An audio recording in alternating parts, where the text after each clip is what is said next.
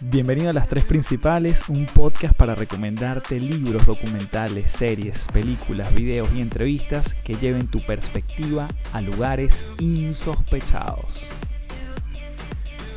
Bienvenidos a este episodio de Las Tres Principales. Y mi nombre es Carlos Fernández, arroba Café del Éxito en todas las redes y www.cafedelexito.online.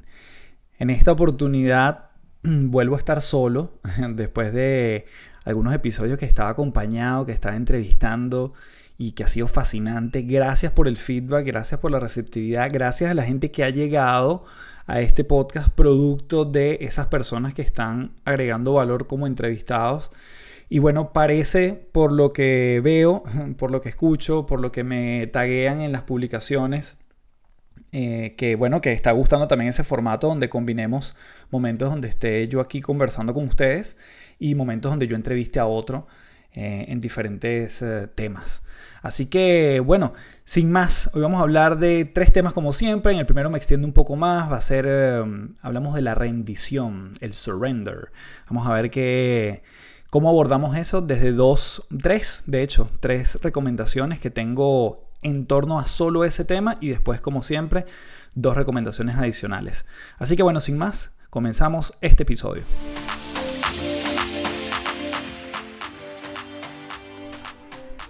Bien, comenzamos hablando de dos recomendaciones, como siempre se las voy a dejar aquí en la descripción. Uno es un video de Sadhguru que habla de la rendición y el otro es de Tammy Lederer, donde también habla de eso particularmente con una anécdota con sus hijos. Otra referencia que te voy a dejar es el libro The Surrender Experiment de el señor Michael Singer y bueno, vamos a hablar justamente de esto de rendirnos, que muchas veces se confunde con darnos por vencido, pero realmente no estamos hablando de lo mismo. La autora Debbie Ford dice que rendirse es un regalo que puedes darte a ti mismo, es un acto de fe. Está diciendo que aunque no puedo ver hacia dónde fluye el río, confío en que me llevará en la dirección correcta. Repito esta frase de Debbie Ford. Rendirse es un regalo que puedes darte a ti mismo, es un acto de fe. Está diciendo que aunque no puedo ver hacia dónde fluye este río, confío en que me llevará en la dirección correcta. Y mm, bueno, si has estado eh, involucrado con el desarrollo personal, el crecimiento espiritual muchas veces, probablemente hayas escuchado a alguien hablar sobre la rendición. Este, esta palabra que eh, surrender en inglés suena mucho mejor. Eh, o por lo menos tiene una, interpretación como más clara cuando se habla en inglés. Y es que mm, la rendición finalmente puede ser cosas diferentes para diferentes personas.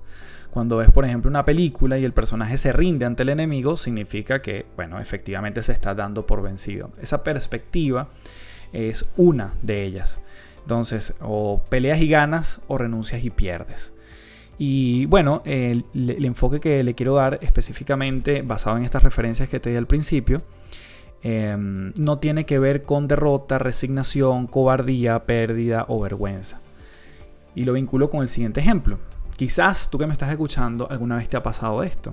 Encuentras algo que tanto estabas buscando en la casa, pero lo encontraste justo cuando dejaste de buscarlo. Típico, las llaves. Hmm. O gente que encuentra pareja cuando deja de buscarla. Mujeres que quedan embarazadas cuando se dan por, entre comillas, vencidas y como pareja dicen, bueno, ya vamos a entregarnos. Em, y no por, por, darse por vencidos, sino como, bueno, me entrego a una guía más grande que yo mismo y quedan embarazadas. Personas que consiguen trabajo cuando dejan de preocuparse por encontrarlo. Y yo creo que todas estas personas tienen algo en común y es que en algún momento soltaron. ¿sí? Y aquí es donde viene la gran diferencia cuando nos paramos bajo la percepción, la mirada de la autoayuda como tal, como siempre se ha concebido, que es que yo tengo el control. Yo ejecuto A y pasa B. Yo tengo, hago que las cosas sucedan. Yo tengo el control. Y si algo nos han enseñado los últimos tiempos es que no tenemos control de absolutamente nada más que nuestra perspectiva y la actitud que tomamos ante lo que sucede. Em, la ilusión del control es algo que no nos permite justamente rendirnos muchas veces.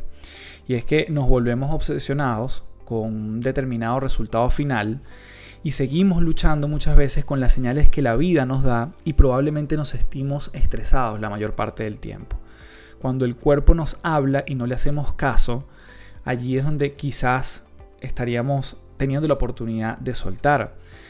Quizás nos olvidemos de mirar lo que es necesario hacer o dejar ir en nuestras vidas para avanzar con el flujo de la misma.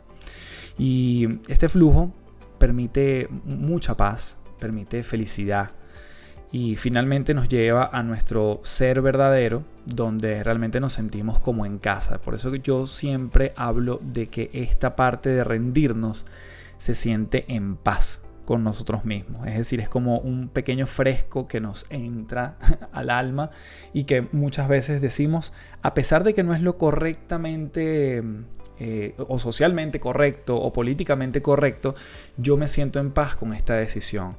Yo me siento en paz con el soltar, con no seguir presionando, no seguir forzando para que las cosas pasen, sino que yo hago lo que debo hacer con lo que tengo hasta donde puedo y desde allí sabiendo y teniendo la satisfacción que hice todo lo que estaba en mis manos, yo puedo soltar y me entrego. ¿sí? Eso ahí estaríamos hablando de rendirnos.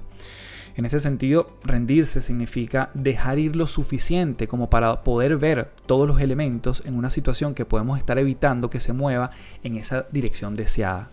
¿Qué quiere decir esto? Cuando relajamos nuestro pensamiento fijo, ese del control, y podemos permitir que una sabiduría mucho más grande y más profunda informe, nos informe, nos dé a conocer cuál es esa dirección que podemos tomar o que debemos dejar ir. Y aquí es interesante porque estas referencias que les di anteriormente, repito, este video de Sadhguru, este artículo de Tammy Lederer, la vivencia de Michael Singer con su libro The Surrender Experiment, que bueno, como siempre, los vas a tener el vínculo allá abajo en caso que quieras profundizar con cada uno de ellos. Una de las cosas que nos dice es que mm, eh, a veces ¿Estamos más o menos listos para rendirnos o siempre estamos listos para rendirnos? Siempre hay que rendirnos nuevamente. Rendirnos, reivindico la palabra, no es darnos por vencido, es soltar. Creo que lo que más me gusta de esto es asimilarlo con el momento en que yo suelto. No lo forzo más. Sigo moviéndome de forma alineada hacia donde yo quiero ir sin forzarlo. ¿Cuándo podemos estar listos para rendirnos? Una de las cosas que dice Tammy eh, en, este, en este artículo. Y dice, bueno, podemos comenzar eh, notando cuando sentimos un estrés extremo hacia una determinada situación o un evento en la vida. Y luego mirar hacia dónde podríamos estar tratando de empujar el río, tomando esa frase de Debbie Ford al principio. Es decir, no hay nada más fútil que empujar el río. Básicamente no estamos haciendo nada.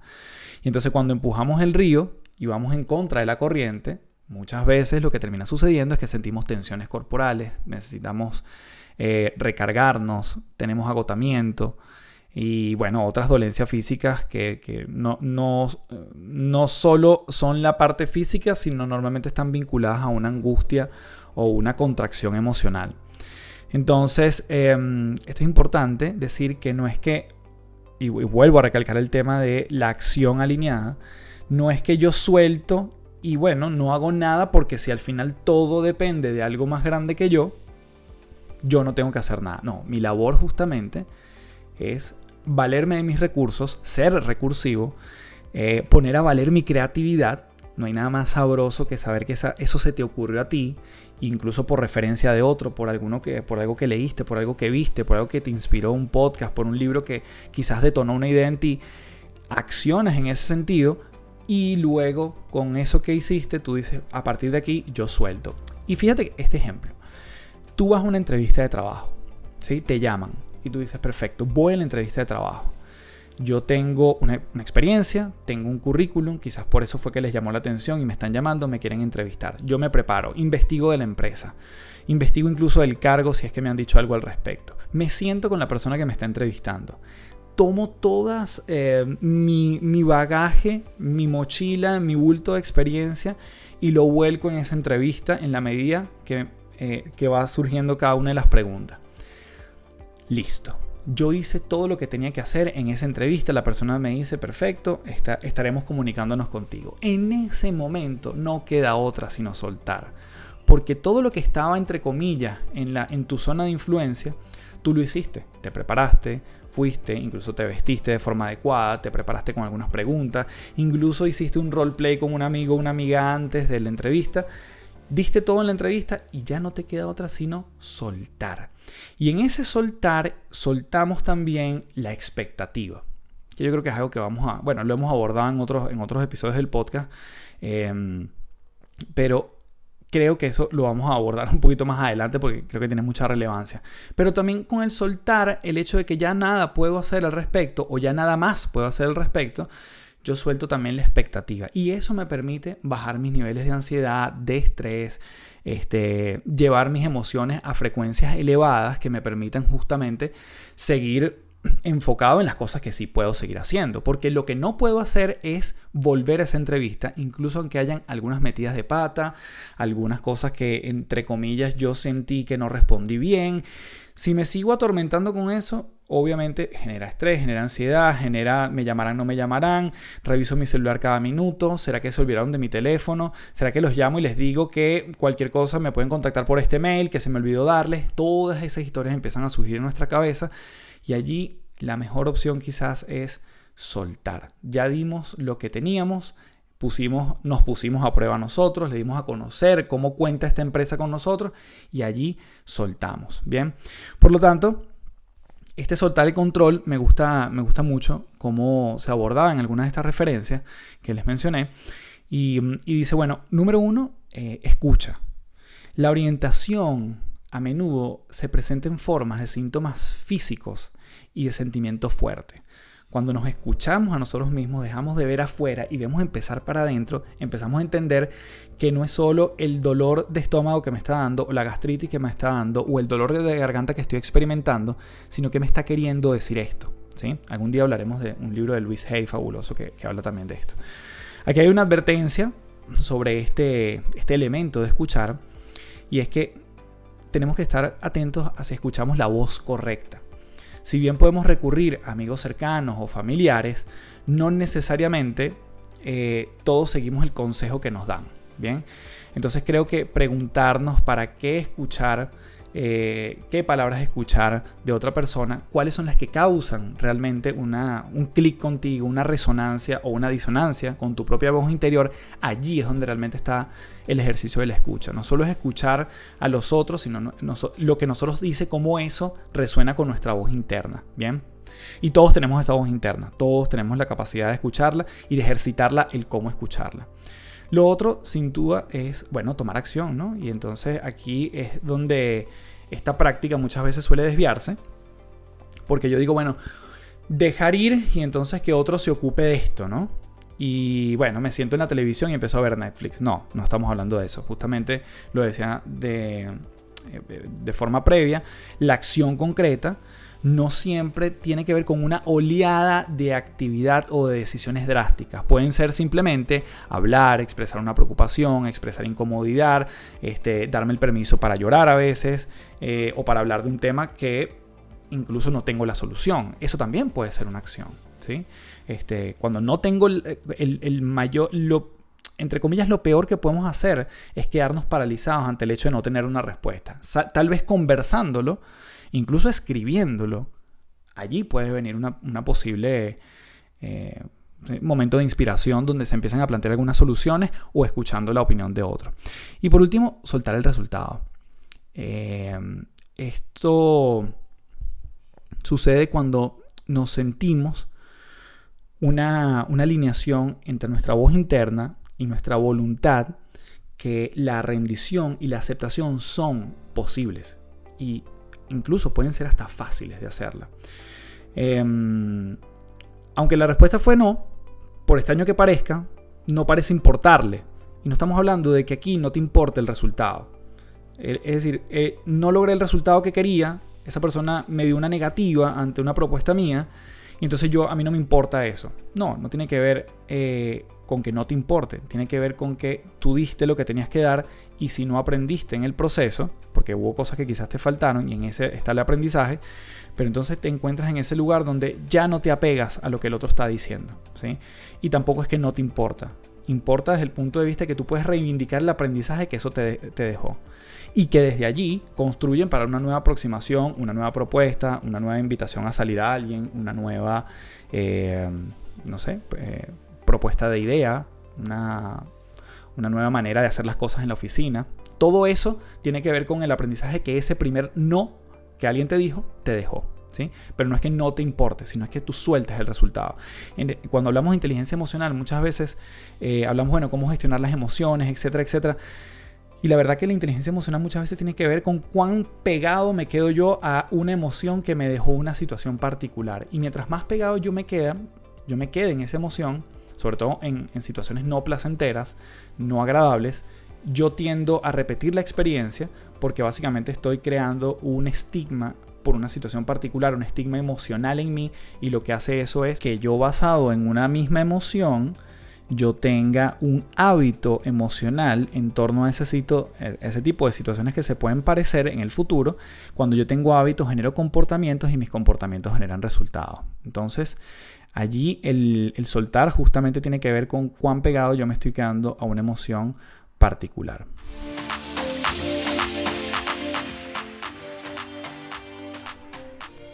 La segunda recomendación de este episodio viene de un libro que se llama Cree en ti y la autora se llama Ruth Nieves.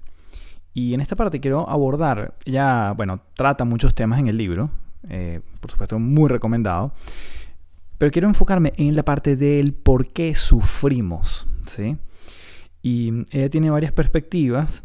Eh, ella dice que muchas veces ese sufrimiento viene por falta de gratitud y de confianza y viene de no estar educados en la incertidumbre. Eh, es nuestro deseo muchas veces de controlarlo todo y de la inmediatez con la que exigimos resultados. Nuevamente estamos hablando del tema del control que tenía justamente que ver con lo que veníamos hablando antes del soltar. Por eso es que también me pareció relevante comentarlo en este mismo episodio.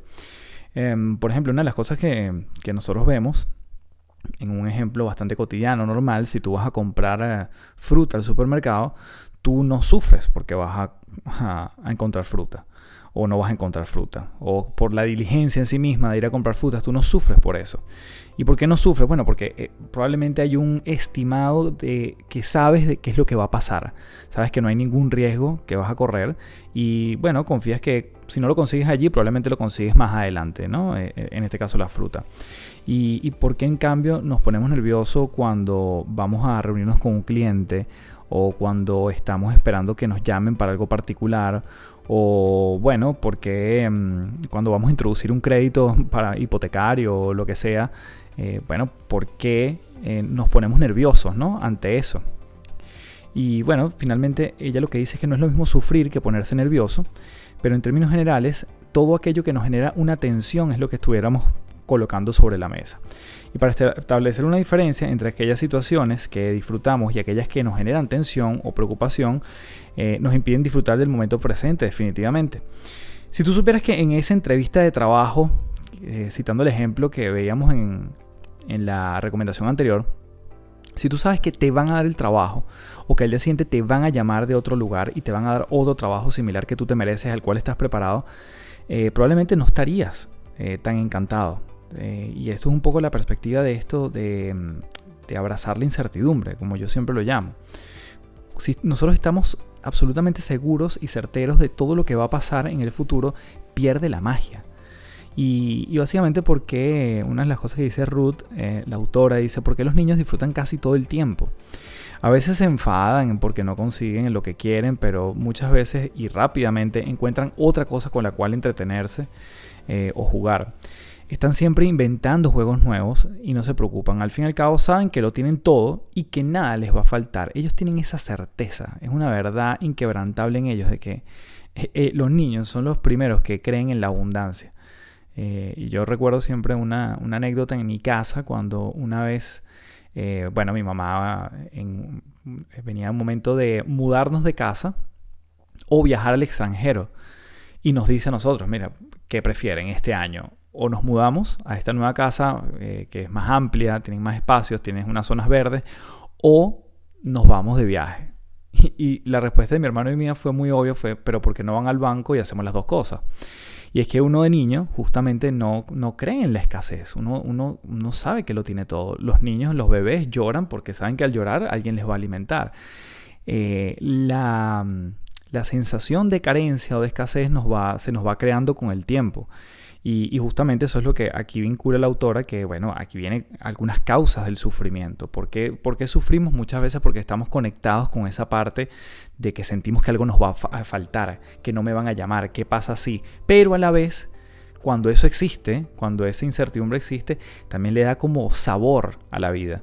Eh, si recuerdas quizás la primera vez que invitaste a salir a una chica, un chico, que, o que estabas esperando que alguien te llamara, esa, esa sensación estomacal, ese dolor de cabeza, esa, bueno, mariposas en el estómago, poniéndonos más románticos, que sucedían en ese espacio, era por la incertidumbre en sí misma. Me escribe, no me escribe, leyó, no me leyó.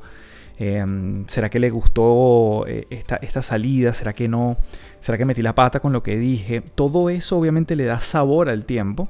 Y yo creo que es una de las cosas que, por ejemplo, los que estamos casados es importante rescatarlo también porque eh, es lo que le da sabor esa parte de, la incertidumbre, no tener todo exactamente tan claro, tan planificado y tan rutinario que yo sepa qué es lo que va a pasar porque, eh, bueno, la vida absolutamente predecible también se vuelve predeciblemente aburrida. Y mm, Ruth Nieves justamente dice que las causas del sufrimiento, por una parte, hay una falta de comprensión. Para que exista comprensión es necesario el conocimiento. Cuando tú compras, por ejemplo, una computadora y no sabes cómo usarlo, de poco te va a servir. Si no conoces el potencial de algo, de algo que posees, difícilmente le sacarás el mayor provecho. Cuando mejor conoces un programa, mayor es el rendimiento que puedes sacarle de él. Cuando más sabes de marketing, sabes que vas a tener mayor éxito en las ventas.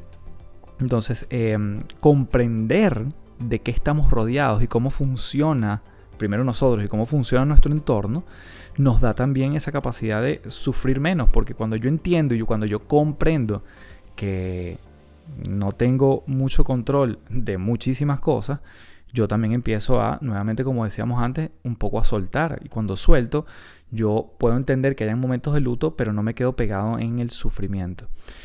Otra otra razón por la cual eh, sufrimos dice falta de amor por uno mismo y por los demás. Sin amor no hay respeto. Si no te amas a ti mismo, difícilmente te respetarás. Si no te respetas a ti mismo, difícilmente vas a respetar a los demás. Y si no eres paciente contigo mismo, difícilmente lo serán los demás contigo. Si no crees en ti, difícilmente creerás también en los demás. Entonces, esa, esa, falta de amor es una de las causas o las razones por las cuales dice, bueno, porque sufrimos. Y esto está profundamente vinculado con la autoestima. El tercer elemento, la tercera causa que ella dice por qué sufrimos es la falta de confianza en uno mismo eh, y que si tú te sientes inseguro es altamente probable que cada vez que alguien opine de forma diferente a ti, tú te sientas atacado. El cuarto elemento es la falta de gratitud y es que si te estás quejando de algo es porque en ese momento no encuentras motivos para estar agradecido. La gratitud y la queja son dos extremos de la misma cosa. Cuando sientes gratitud, eh, eh, gratitud experimentas amor. Cuando te quejas es probablemente que estemos más acercados al espectro del sufrimiento. El quinto elemento o la quinta causa es la falta de paciencia, la inmediatez. Lo queremos todo y lo queremos ya. Queremos ver para creer. Pero fíjate tú, por dónde van las leyes universales de la vida, la verdad que eh, sucede al revés. Y esto también es altamente difundido, que tenemos que creer para poder ver. Y en el momento que yo me lo, creo, que yo me lo creo, yo empiezo, está además vinculado con el sistema, el sistema reticular eh, activado que todos tenemos en nuestro cerebro. Y es que yo, por ejemplo, en el caso cuando mi esposa salió embarazada, yo empecé a ver mucha gente embarazada en la calle. Esa gente salió nueva por eso mismo, eh, a raíz de que mi esposa salió embarazada, fue un, baby boom que sucedió en el entorno. No, esas personas ya estaban allí. Lo que pasa es que mis sensores empezaron a activar, el sistema reticular empieza a, volverse más agudo y empezamos a ver. Pero desde el hecho de que yo ya estoy creyendo previamente. Yo creo que es posible un embarazo, yo creo que es posible eh, que se me dé el empleo, yo creo que es posible que eh, tenga un hijo que tenga tiempo intentándolo tener y no termino teniéndolo, yo puedo creer que yo puedo encontrar esa pareja ideal, yo puedo creer que definitivamente me va a venir un ingreso inesperado producto de mi trabajo alineado y en consecuencia, ¿sí? termino yo viendo oportunidades para materializarlo. Entonces aquí una de las causas del sufrimiento justamente la falta de paciencia. Y por último la falta de responsabilidad. Cuando tú evitas, eludes o ignoras tu responsabilidad, estás despojándote de tu poder. En el momento que culpas a los demás de lo que tienes en tu vida, estás convirtiéndote en una víctima más. Y aquí mm, refiero justamente, este fue un insight que nosotros recibimos Em, para escribir mi último libro que se llama La gravedad no tiene la culpa, cómo vivir sin excusa. Y justamente lo que plantea ese, ese libro es cómo hacernos cargo de lo que sí podemos hacernos cargo. De las cosas que están en mi círculo de influencia, también teniendo claro que el control es una ilusión, pero que definitivamente cuando tratamos de que el resto eh, sea el responsable de las cosas que nos suceden a nosotros, entramos en sufrimiento, entramos en modo víctima realmente.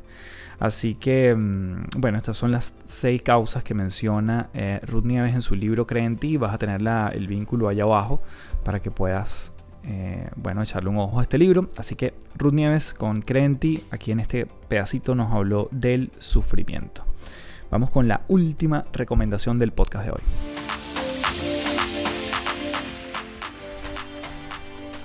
Y ahora vamos a hablar de un artículo que eh, justamente nos conversa acerca del origen de la empatía. Y es que la ciencia dice que el origen de la empatía proviene de nuestras neuronas espejos. Son estas neuronas que todos los tenemos. Y el mayor ejemplo es cuando uno bosteza. Tú ves a alguien bostezar y muchas veces te produce ese bostezo. ese es el momento empático que tú estás viendo lo que el otro está experimentando y a ti te provoca también experimentarlo. ¿no? Ese es un proceso bastante empático en el ser humano.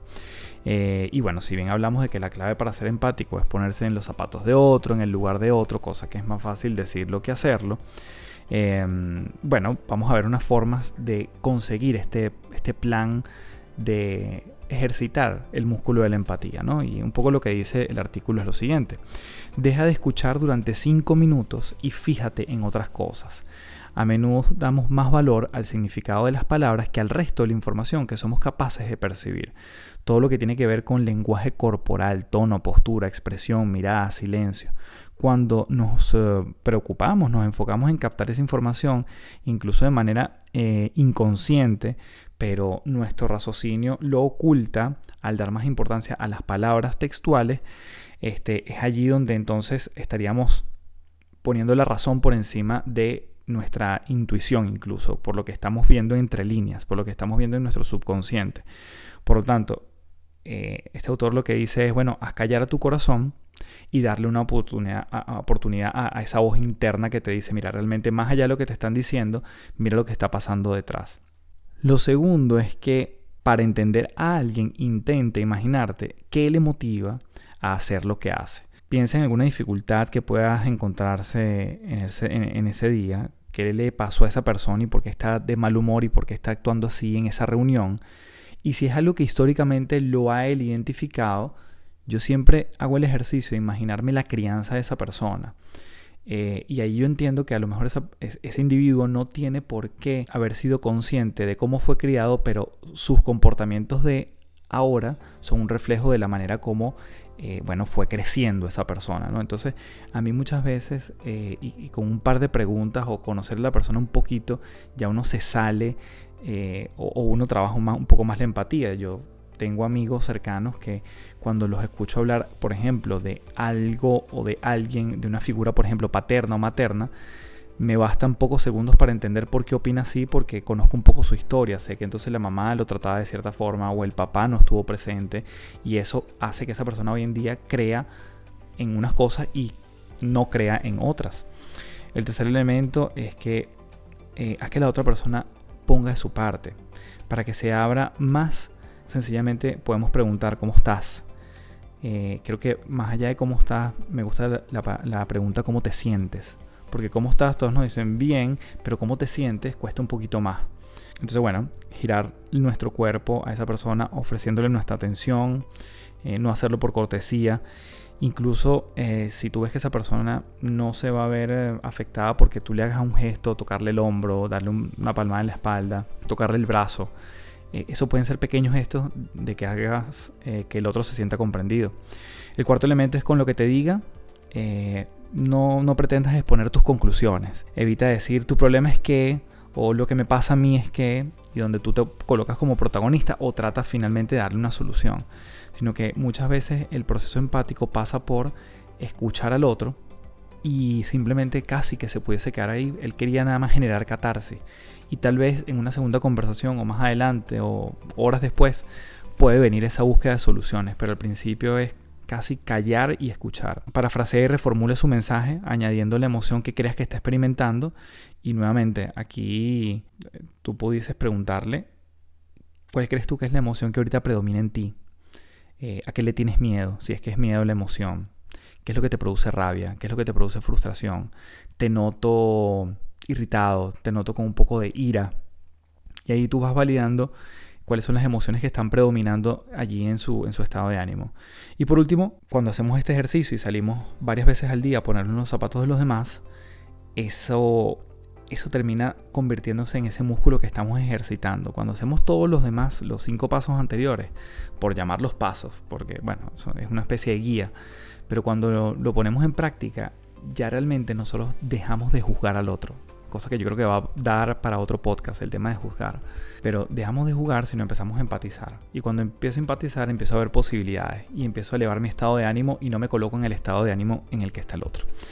Así que, en resumen, tenemos que dejar de escuchar durante 5 minutos y, fijarte en la otra persona, entender qué siente y qué lo motiva, que la persona ponga de su parte y diga cómo se siente con lo que te diga, no expongas tus conclusiones, parafrasea y reformula el mensaje añadiendo las emociones que pueden estar presentes y hacer de esto un ejercicio y salir varias veces al día a ponernos los zapatos de los demás, es el resumen quizás de este, eh, este artículo que como siempre lo vas a tener abajo en la descripción. Y con esto cerramos nuestra tercera recomendación del podcast de hoy.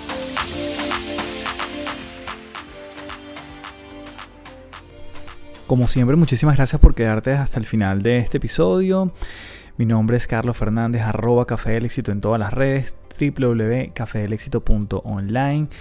Y bueno, quería también anunciarte por esta vía que están abiertos unos pocos cupos para el programa online, 100% online, para que consumas a tu ritmo y además posee dos horas de asesoría personalizada conmigo para escribir tu primer libro en 120 días. Si te interesa dejar una huella en el mundo, te puedes, eh, puedes ingresar a www.autordelibros.com y ahí ves toda la información.